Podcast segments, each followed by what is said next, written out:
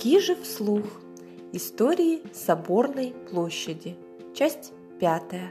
Старейшее здание.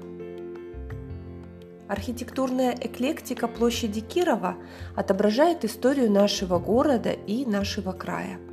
О старом Петрозаводске хранят память здания в стиле классицизма.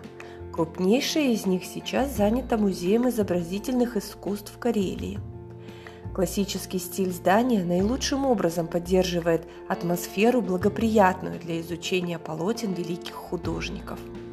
Здание музея выглядит великолепно, даже сложно себе представить, что оно является самым старшим, не хочется говорить старым, среди своего окружения.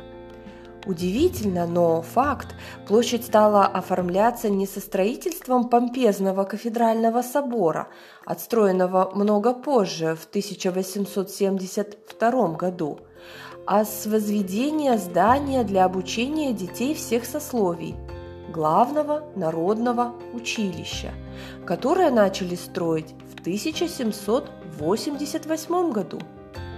Еще один интересный факт. Каменные работы были исполнены не местными, а ярославскими крестьянами по договору.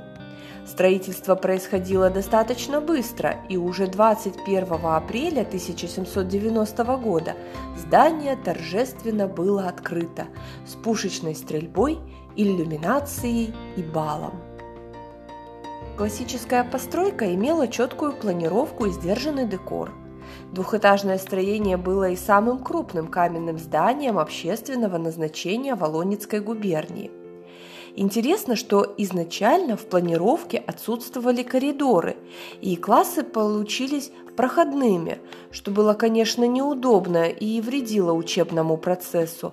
А вот для музея такая планировка наилучшая, когда посетитель свободно перемещается из одного зала в другой. В здании и сейчас сохранилась центральная ось, парадная лестница с широкими красивыми перилами.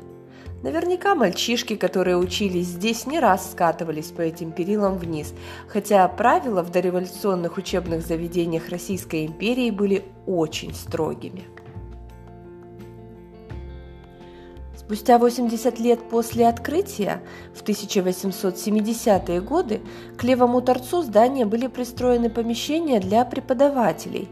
На втором этаже пристройки с 1886 года действовала домовая церковь, освященная во имя Александра Невского. Теперь в этом помещении располагается экспозиционный зал русского искусства XVIII-XIX веков.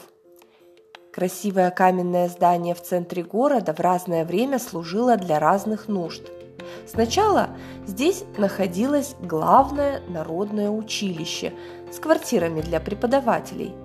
В конце XVIII века некоторое время здесь действовали городские присутственные места, а затем с 1808 и до 1917 года Алонецкая губернская мужская гимназия. После революции в здании чего только не было. И казармы, и дворец труда, и дворец пионеров, публичная библиотека, культурно-просветительное училище. Но, пожалуй, самое правильное применение для него нашли в 1960 году. С этого времени здесь работает музей изобразительного искусства, продолжающий выполнять миссию просвещения и в наши дни. Музей Кижи, апрель 2020 года, автор текста и запись Татьяна Бердашева.